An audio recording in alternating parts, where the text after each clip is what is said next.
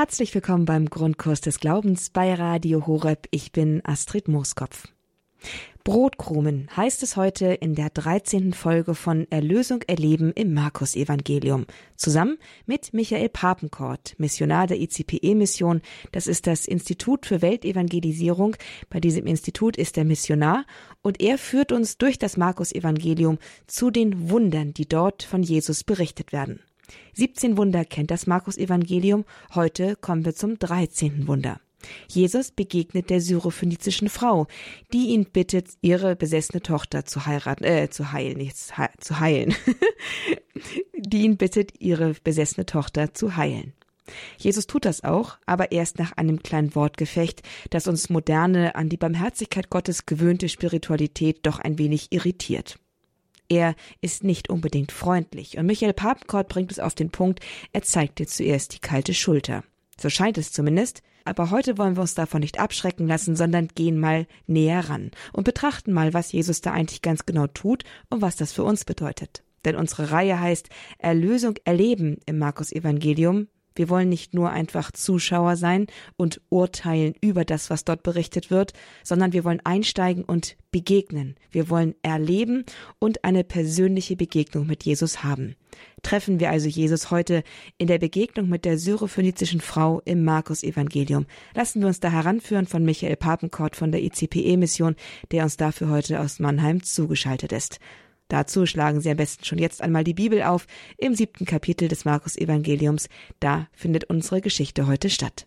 Wir sind also nun mit der dreizehnten Station auf unserer Reise im siebten Kapitel vom Markus Evangelium angekommen. Und wir sind mittendrin in diesem Brotabschnitt bei Markus.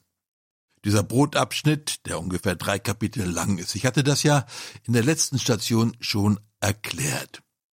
Dieser Brotabschnitt, er beginnt mit der ersten Brotvermehrung. Okay, die ist also gerade geschehen. Dann ist Jesus über das Wasser gegangen und jetzt, also heute, begegnen wir der Syrophönizierin und es geht um Brot.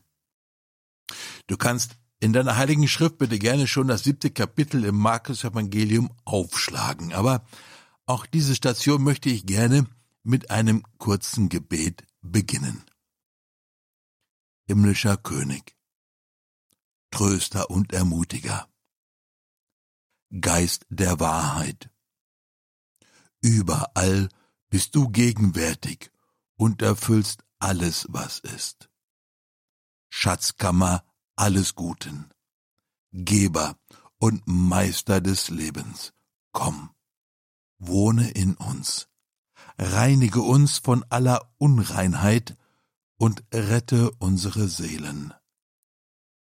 Maria, Grund unserer Freude, bete für uns.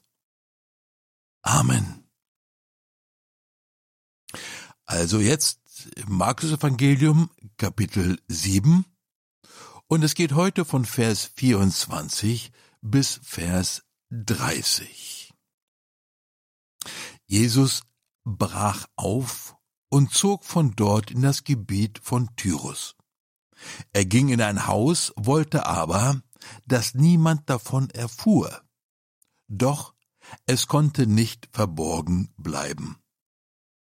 Eine Frau, deren Tochter von einem unreinen Geist besessen war, hörte von ihm.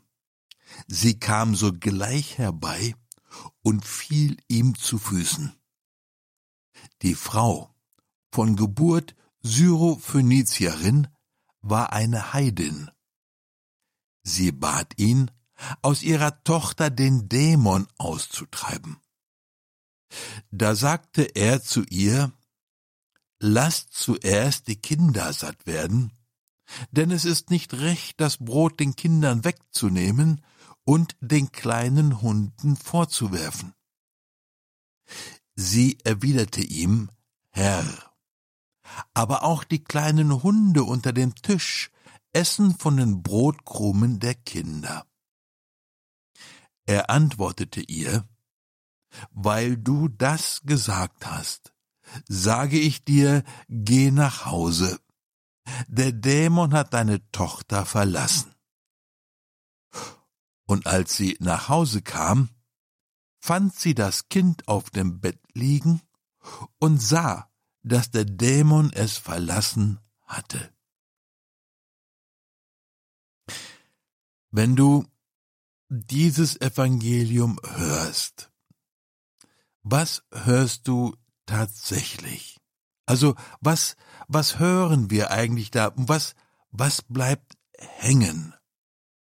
Na gut, da kommt eine Frau zu Jesus, die bittet ihm um was, und dann gibt dieser Jesus ihr aber voll die kalte Schulter. Und dann ist er Brot, klar, die Brotkrumen und diese Hunde. In dieser Geschichte ist Jesus nicht gerade freundlich, na zumindest ist er sehr, sehr ernst und natürlich auch sehr distanziert. Und in dieser Geschichte, da kommen wir natürlich wieder einmal so gar nicht vor. Aber schauen wir mal der Reihe nach, was hier eigentlich geschieht. Da heißt es ganz am Anfang, Jesus brach auf und zog von dort, also irgendwo in Galiläa, zog von dort in das Gebiet von Tyrus. Und an dieser Stelle hilft es uns tatsächlich, wenn wir auf eine Landkarte schauen. Und vielleicht ist ja bei dir in deiner heiligen Schrift, in deiner Bibel, hinten so eine Landkarte drin. So Palästina, ähm, Israel zur Zeit Jesu oder so ähnlich. Schlag sie mal auf. Und da siehst du dann irgendwo Nazareth, so ziemlich ein bisschen nördlich. Da ist der See von Galiläa. Und dann gehst du noch ein bisschen nach Norden und ganz nach Westen, also an die Mittelmeerküste. Im Süden, da ist erstmal Judäa, dann nördlich von Judäa ist Samarien, noch nördlicher ist dann Galiläa, und im Norden davon ist dann ganz im Westen Tyrus. Das ist deswegen wichtig, das zu sehen, ist, wir sind gar nicht mehr in Israel. Jesus verlässt Israel. Wir sind jetzt in Phönizien. Wir sind jetzt im Ausland. Also Jesus ist richtig weit raus. Nur Galiläa war schon der nördliche Zipfel von Israel. Und den verlässt er und er geht jetzt wirklich in das Gebiet, in das heidnische Gebiet, also jedenfalls das nicht jüdische Gebiet. Und dann heißt es dort, er ging in ein Haus, wollte aber, dass niemand davon erfuhr, doch es konnte nicht verborgen bleiben. Ist überraschend, gell? Jesus ist sogar in Phönizien bekannt. Und darum kann er nicht unbemerkt bleiben. Er wollte, dass niemand davon erfährt, aber er kann es nicht verbergen. Und dann ist da diese Frau. Eine Frau. Jesus begegnet hier einer Frau. Und das ist nicht einfach irgendeine Frau, nein, es ist eine mutige Frau, eine sehr, sehr mutige Frau. Eine heidnische Frau, eben eine Nicht-Jüdin. Diese Frau war nicht zu Hause in irgendwelchen Synagogen, schon mal gar nicht im Tempel. Diese Frau, sie gehört nicht zum auserwählten Volk Israel. Was diese Frau aber antreibt, ist eine große Liebe zu ihrer Tochter. Und diese Liebe zu ihrer Tochter, sie lässt diese Frau alle möglichen Grenzen überwinden. Es gibt keine Hindernisse, keine Grenzen, die diese Frau davon abhalten, zu Jesus zu kommen. Sie durchbricht eine ganze Reihe von Grenzen. Eine Frau geht zu einem Mann, zu einem fremden Mann, einem Ausländer. Und dass eine Heidin, die zu einem Juden geht. Das sind eine ganze Reihe von Grenzen, die diese Frau durchbricht, Hindernisse, die sie überwindet.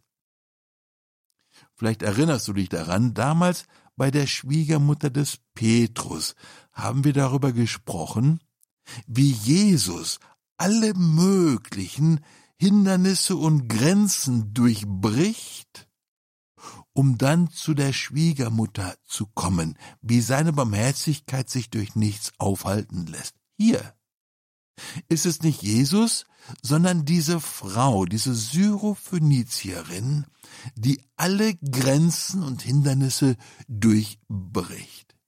Nur sie musste wohl irgendwie von diesem Jesus gehört haben. Also irgendwie muss sie ja drauf gekommen sein. Aber was sie dann überraschenderweise macht, ist, sie selbst geht direkt zu Jesus. Also diese Frau nicht, sie traut sich was. Sie ist nicht rein. Gell, das ist bei den Juden mal ganz wichtig. Die Frau ganz weit weg davon, gell? Die Frau, sie ist nicht würdig. Sie gehört nicht zum Volk Gottes. Und sie geht trotzdem direkt selbst zu Jesus. Und das ist der erste Punkt, denke ich, der für uns vielleicht richtig wichtig ist, gell? Wir denken manchmal, wir sagen das vielleicht nicht immer so, aber wir denken, ach, ich bin nicht würdig. Dass ich so direkt selbst zu Jesus gehe. Wir denken das und wir verhalten uns dann oft auch so. Und wir beten dann auch so. Manchmal fühlt sich das Beten so an, als würden wir den Herrn siezen. Nein, das machen wir natürlich nicht, aber da ist so eine Distanz oft in unserem Beten. Wir nennen diese Distanz dann Respekt. Muss man natürlich haben. Und wir denken dann auch, das wäre besonders demütig. Und das würde Jesus wohl wirklich gefallen. Allerdings hier, in der Begegnung mit der Syrophönizierin, da wird es ganz anders deutlich. Da begegnet uns eine ganz andere Einstellung. Diese Frau, sie begegnet Jesus so ganz anders. Und überraschend findet Jesus das, was sie tut und wie sie ihm begegnet, offensichtlich richtig gut. Jesus findet das tatsächlich gut, was diese Frau hier macht. Da gibt es, das hast du schon oft gehört, diese Spaltung, diese Trennung zwischen Juden und Samaritern und die ist unüberwindlich. Gell? Die Juden reden nicht mit den Samaritern und umgekehrt natürlich auch nicht. Die Kluft zwischen Juden und Heiden, die ist natürlich noch viel größer. Und die Juden bezeichneten damals die Heiden als unbeschnittene Hunde. Sag mal, ein solider Ausdruck, gell? Und bestimmt gab's doch auch andersrum, gell? Die, die hatten auch Worte für die Juden, mit denen sie dann die belegt haben, gell? Aber sie waren sich also nicht, die, die, die verkehren nicht einfach miteinander, die reden eigentlich nicht miteinander, die gehen nicht miteinander um, aber diese Frau, sie geht trotzdem, wegen ihrer Tochter ergreift sie einfach diese Gelegenheit, dem Messias zu begegnen. Und schau, das ist schon wichtig. die Frau, sie bringt nicht ihre Tochter zum Messias, sondern sie selbst begegnet dem Messias. Die Frau selbst begegnet dem Messias, um ihn zu bitten, doch die Tochter zu befreien. Sie hatte wohl von diesem Messias gehört, dass er Blinde sehen macht, dass er Menschen aus der Macht des Teufels und von Dämonen aus der Macht des Todes befreit und so weiter. Also ihre Bitte. Sie bat ihn, also Jesus, aus ihrer Tochter den Dämon auszutreiben. Sie kommt zu Jesus für ihre Tochter. Und dann kommt diese berühmte Antwort von Jesus. Lasst zuerst die Kinder satt werden, denn es ist nicht recht, das Brot den Kindern wegzunehmen und den kleinen Hunden vorzuwerfen. In dieser Geschichte, da bleiben uns immer diese Hunde hängen, gell? Aus dieser Parabel Hunde, das bleibt hängen. Jesus begegnet hier dieser Frau und dieser liebenden Mutter mit einer kalten Schulter und einer fast beleidigenden, schroffen Abweisung. Und an dieser Stelle, da wird unser Bild von Jesus deutlich, das Bild, das wir von Jesus in uns tragen. Es ist überraschend, wie schnell wir bereit sind, diesem Jesus alle möglichen hässlichen Masken anzuhängen. Wir lesen die Geschichte schon mit so einem Vorurteil, mit so einem Bild von Jesus in uns. Und wir verlieren dabei komplett aus dem Blick, dass er am Ende dieser kleinen Geschichte die Tochter tatsächlich heilt. Also schauen wir uns das vielleicht ein bisschen genauer an, was hier wirklich geschieht und was hier wirklich gesagt wird. Zum einen sagt Jesus, lasst zuerst die Kinder satt werden. Dieses zuerst das impliziert, dass dann auch noch ein dann folgt. Geld zuerst macht nur Sinn, wenn es auch ein zweitens gibt, also wenn dem zuerst etwas folgt. Nach dieser Begebenheit geht Jesus von Tyros über Sidon in die Dekapolis. Wieder ein heidnisches Gebiet, diesmal weiter im Osten. Und dort heilt er in dem heidnischen Gebiet einen Taubstummen. Und ne, in diesem heidnischen Gebiet, da ist auch diese Geschichte mit diesen 2000 Schweinen passiert, gell? Du erinnerst dich vielleicht, das war die siebte Station. Und als Jesus dann jetzt zurückgeht nach dieser Begegnung mit der Syrophönizierin, geht er wieder in die Dekapolis, heilt den Taubstummen und in dieser Dekapolis, also auf dem Gebiet der Heiden, da findet die zweite wunderbare Brotvermehrung statt. Nun gut, aber warum denn dann diese Antwort? Nicht? Also diese Last zuerst die Kinder satt werden und die kleinen Hunde, gell? Nun zunächst einmal, es ist ja richtig.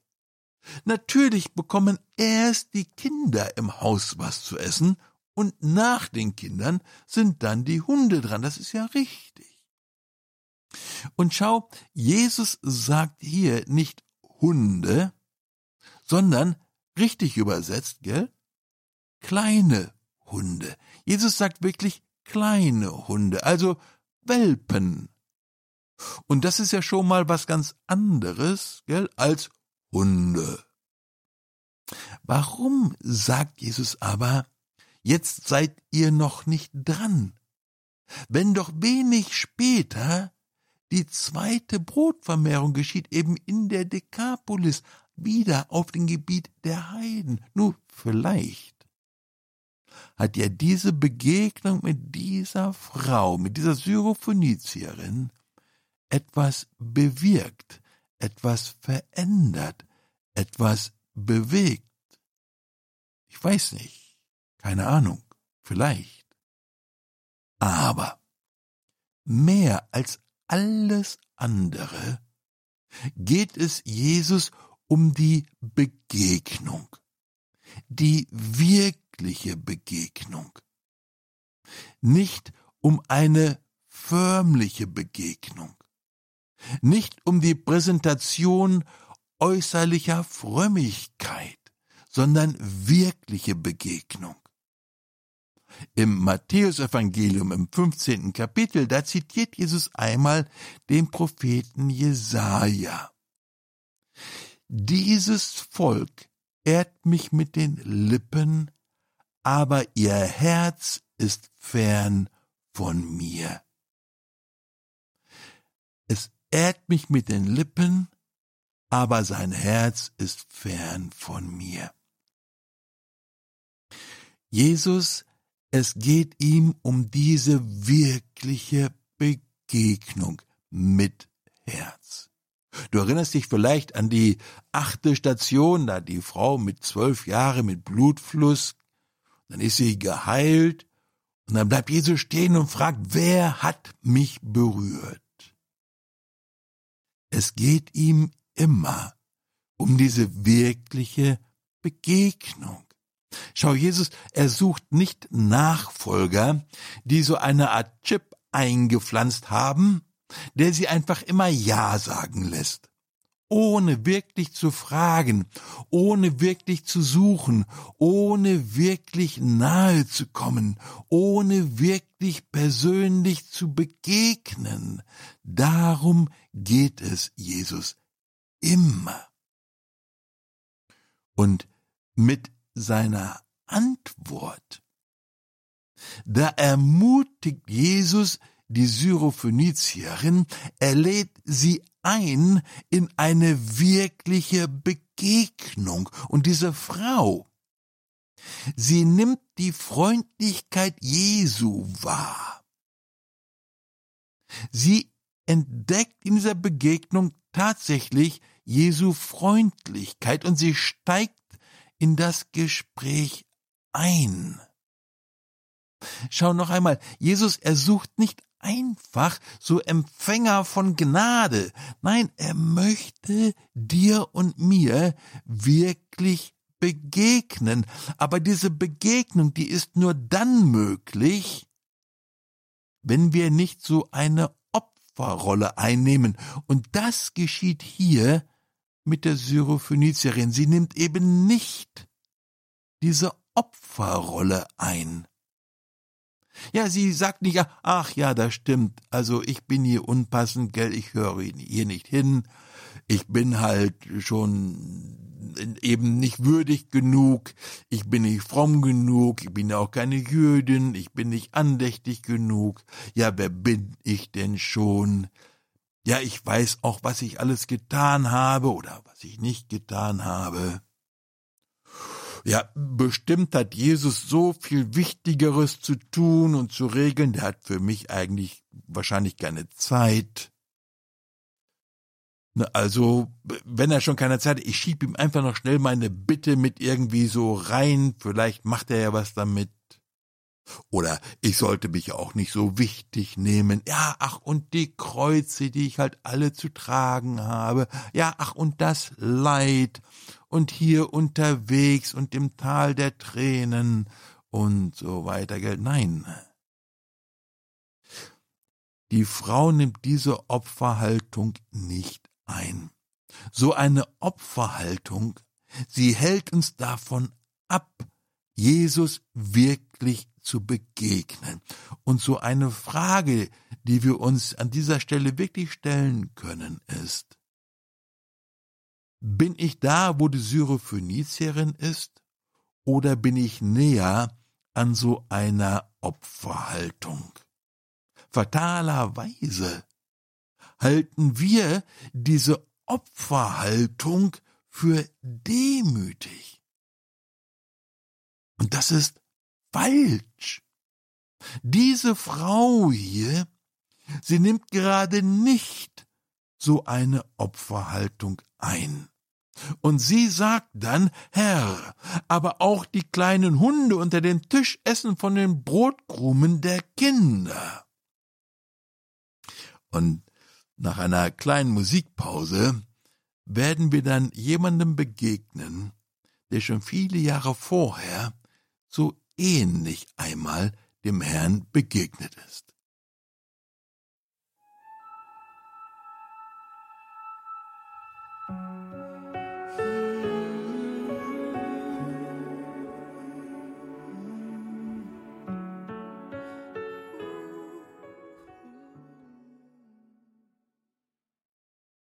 Grundkurs des Glaubens bei Radio Horeb. Ich bin Astrid Mooskopf.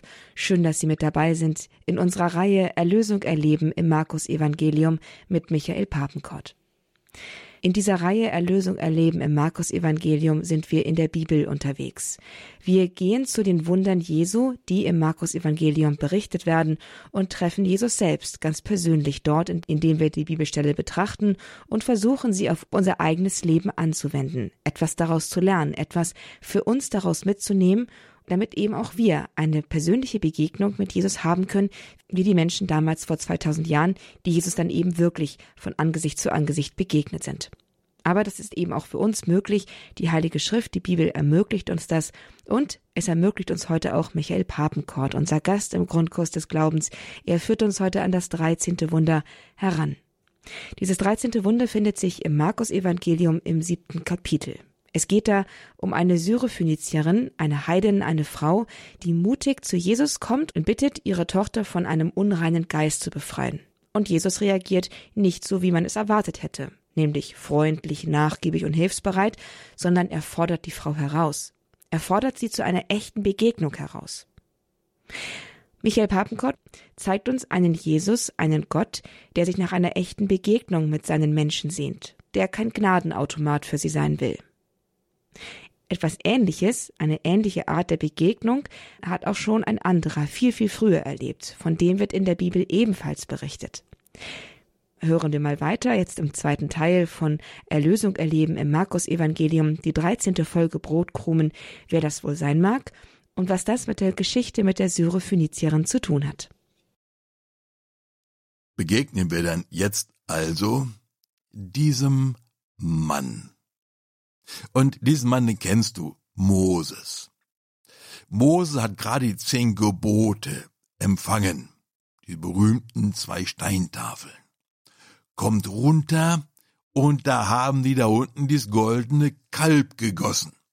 Und da ist der Herr sauer. Und dann heißt es da, Jetzt lass mich, damit mein Zorn gegen sie entbrennt und sie verzehrt, sagt der Herr. Dich aber, Moses, will ich zu einem großen Volk machen. Und Moses antwortet, Ach ja, Herr, Sie sind ein treuloses Volk, Sie sind gottlos, ungläubig und schwach. So viel hast du für sie getan, und das ist der Dank. Deine gerechte Strafe soll sie treffen, damit sie umkehren. Leiden wird sie lehren. So antwortet Moses dem Herrn natürlich nicht. Aber vielleicht würden wir so eine Antwort irgendwie erwarten. Vielleicht wäre das irgendwie so unsere Art zu antworten. Tatsächlich, als der Herr sagt, jetzt lass mich, damit mein Zorn gegen sie entbrennt, sagt Mose, steht da, Moses aber besänftigte den Herrn seinen Gott, indem er sagte, Wozu, Herr, soll dein Zorn gegen dein Volk entbrennen, das du mit großer Macht und starker Hand aus dem Land Ägypten herausgeführt hast? Und so weiter. Und dann spricht Moses noch ein bisschen mit ihm, und da heißt es, da ließ sich der Herr das Urteil reuen, das er seinem Volk angedroht hatte. Und hier jetzt wieder zurück bei unserer Syrophönizierin, da sagt der Herr dann, weil du das gesagt hast, also weil sie gesagt hat, Herr, aber auch die kleinen Hunde und so weiter. Weil du das gesagt hast, sage ich dir, geh nach Hause. Der Dämon hat deine Tochter verlassen. Weil du das gesagt hast. Was bedeutet das? Weil sie ihm entgegengetreten ist? Nein sondern weil sie ihm wirklich begegnet ist. Eben nicht mit Worthülsen, mit Formeln und Phrasen, sondern mit Herz, weil du das gesagt hast. Die Syrophönizierin, sie kam zu Jesus für ihre Tochter, damit Jesus sie von einem Dämon befreit. Und Jesus befreit die Tochter, und zwar auf Distanz. Er sieht sie gar nicht, er ist ihr gar nicht nahe, er berührt sie gar nicht, er heilt ihre Tochter auf Distanz. Das macht er noch einmal bei Matthäus im achten Kapitel, dass dieser berühmte Diener des Hauptmanns, wo dann dieser Satz vorkommt, Herr sprich nur ein Wort. Auch da heilt der Herr so auf Distanz. Also hier bei der Syrophönizierin und bei diesem Hauptmann, bei diesem römischen Hauptmann. Und was uns hier bei diesen beiden, es ist beides nicht Juden, beides sind Heiden, beides sind nicht Gläubige. Was uns bei diesen beiden auffällt, ist dieser starke Kontrast zwischen ihrem direkten, ehrlichen und entschlossenem Glauben und dem sehr zurückhaltenden Glauben in Jesu eigenem Volk. Dieser Kontrast von diesem ehrlichen, direkten Glauben bei diesen beiden Ungläubigen, bei diesen beiden Heiden, im Kontrast zu dem sehr zurückhaltenden, schwachen Glauben bei den sogenannten Gläubigen. Aber hier dann in der Begegnung von der Syrophönizierin mit Jesus, da wird nicht nur die Tochter geheilt. In der Begegnung, in der Begegnung, da werden beide befreit und erlöst, die Tochter und ihre Mutter. Die Tochter und diese Syrophönizierin, denn Jesus, er begegnet dieser Frau. Er begegnet ihr wirklich. Jesus überlegt nicht einfach nur, ob er denn ihr den Wunsch jetzt dann erfüllen kann oder soll. Nein, Jesus, er begegnet ihr. Und diese Frau, diese Syrophönizierin, sie kommt mit einer Bitte zu Jesus, mit einer Für Bitte, könnte man auch sagen. Sie bittet nämlich für ihre Tochter.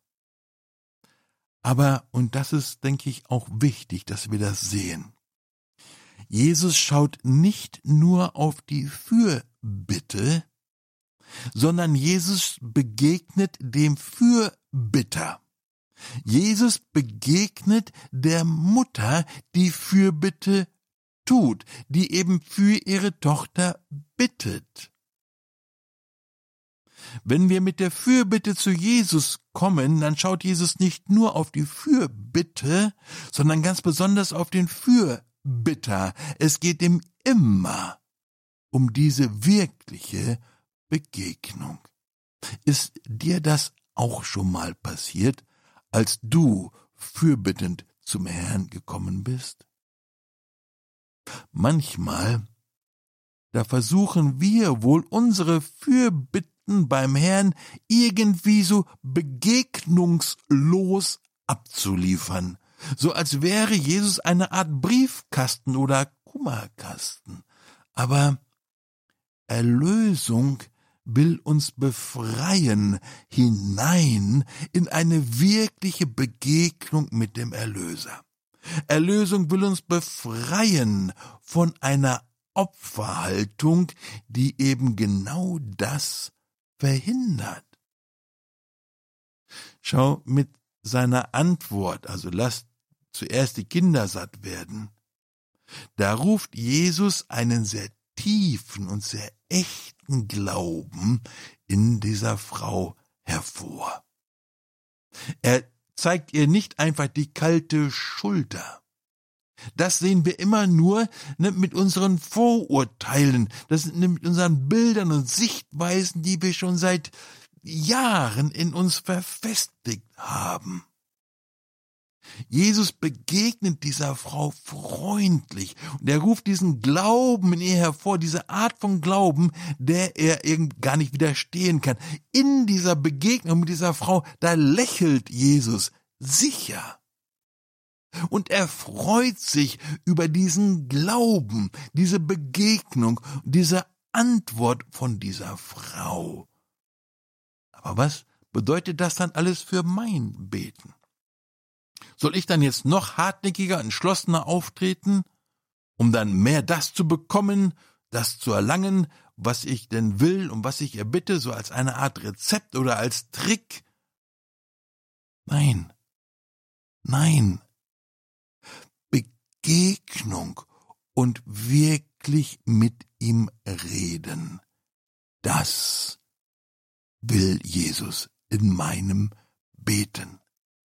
Nicht so ein Trick, ne, die Gebete oder die Novenen oder was wir sonst noch einsetzen, um zu bekommen, was wir denn wollen. Nein, begegnen, ihm begegnen, auch wenn wir als Fürbitter zu ihm kommen. Vielleicht sagst du, das ist aber noch ein Stück Weg. Okay. Aber darum geht es ja in diesen Wundern, dass wir ihm begegnen und dass Erlösung und Befreiung uns begegnet und in uns geschieht. Jesus spricht hier von seinen Wundern als Brot.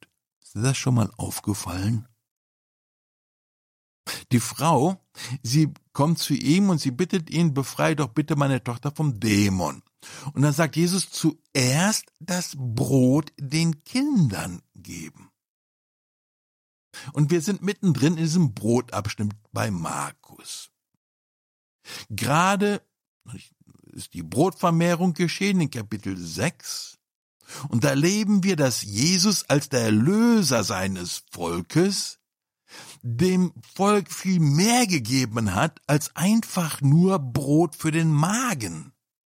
Das Brot, das Jesus seinen Leuten da gibt, das ist das Brot des neuen Lebens, das Brot der Befreiung von Sünde, das Brot der Befreiung von dämonischer Unterdrückung, das Brot der Heilung und so weiter. Jesus selbst ist dieses Brot. Jesu Tun und Handeln und Reden, das ist dieses Brot. Dieses Brot, das Erkennen, das erleben wir in den Wundern und Heilungen. Auf unserer Reise durch die Wunder im Markus-Evangelium, da wird uns hoffentlich immer ein bisschen deutlicher, dass diese Wunder uns nähren, dass sie uns mit hineinnehmen in die Begegnung mit dem Messias, mit Jesus. Diese Wunder, sie sind nicht nur zum Anschauen und zum Bewundern, sondern sie nähren uns. Diese Wunder, sie wollen uns Nahrung sein. Diese Syrophönizierin, sie lässt uns einen, denke ich, ganz wichtigen Aspekt von dem erkennen, was Erlösung in uns bewirken und freisetzen möchte und freisetzen kann. Und sie lässt uns auch sehen, was Jüngerschaft und Christsein tatsächlich meint.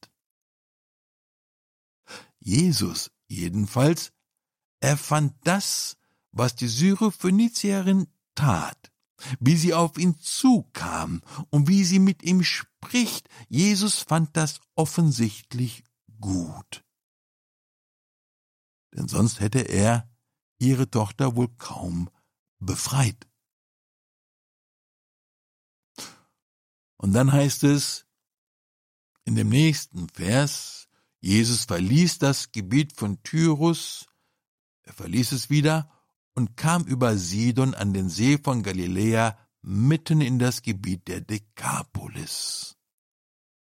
Und dort heilte dann einen Taubstummen, das ist unsere nächste Station.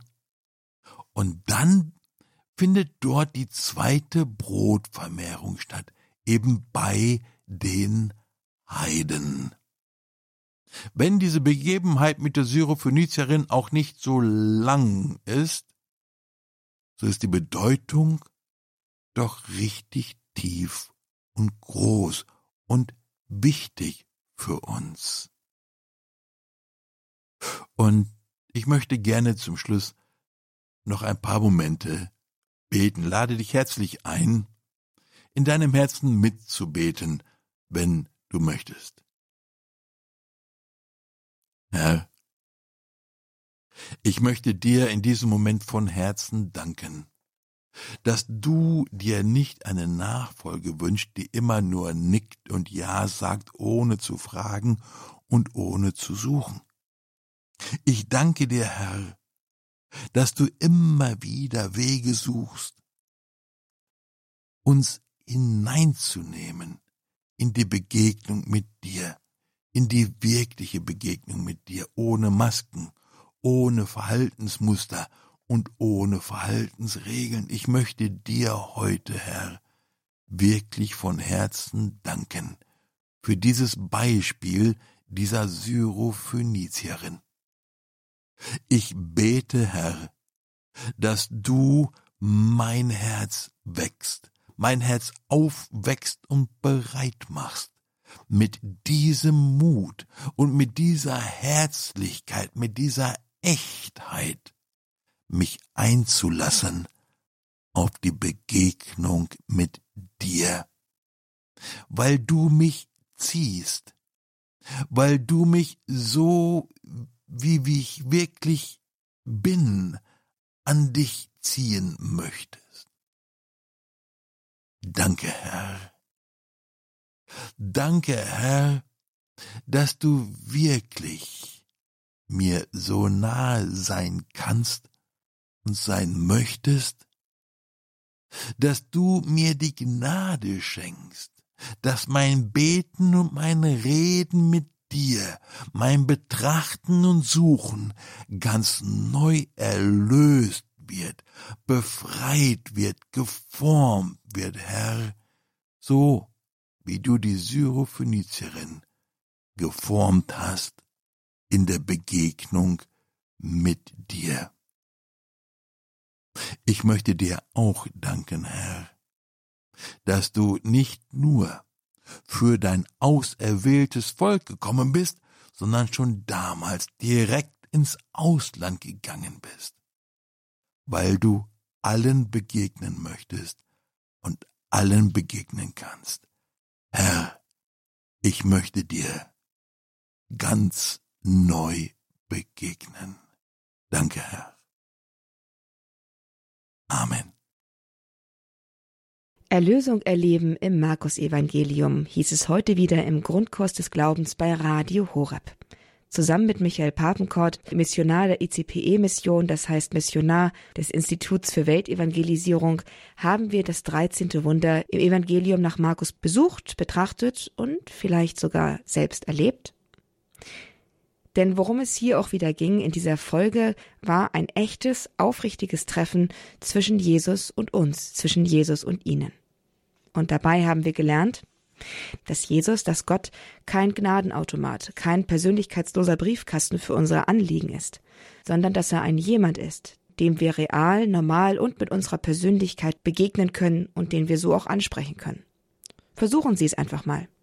Reden Sie mit Jesus doch einfach mal so, wie Sie mit einem Kollegen, einem Nachbarn, einem Freund, Ihren Eltern, Ihrem Partner über Ihre Sorgen, Gedanken, Sehnsüchte und Wünsche reden. Nämlich ganz echt und authentisch. Ich bin mir sicher, Sie werden eine Überraschung erleben. Und geben Sie diese Überraschung auch an andere weiter. Und das geht ganz einfach, indem Sie diese Sendung weiterempfehlen und vielleicht sogar dann weitergeben. Möglich ist das über unser Podcast-Angebot, ebenso wie über unseren kostenlosen CD-Dienst. Einmal können Sie auf unserer Internetseite www.horeb.org in der Mediathek unter Grundkurs des Glaubens die Sendung unter dem Titel Erlösung erleben im Markus Evangelium Brotkrumen kostenlos herunterladen oder wer lieber eine CD in Händen hält, der kann auch eine gebrannte CD unter der 08328 921 120 bestellen und sie mit einer Schleife versehen verschenken. Gleiches gilt natürlich auch für alle anderen Sendungen bei Radio Horeb und auch für die vorangegangenen Folgen von Erlösung erleben im Markus Evangelium mit Michael Papenkort. Schön, dass Sie sich auch heute wieder mit uns auf die Reise durch das Markus Evangelium gemacht haben. Ich bin mir sicher, Jesus wollte heute Ihnen ganz persönlich dadurch begegnen. Mit dieser Begegnung, hoffentlich ist Jesus noch bei Ihnen, verabschiede ich mich, wünsche Ihnen alles Gute und Gottes Segen. Bis zum nächsten Mal und ganz viel Freude mit unserem weiteren Programm bei Radio Horeb. Mein Name ist Astrid Mooskopf. Das war der Grundkurs des Glaubens.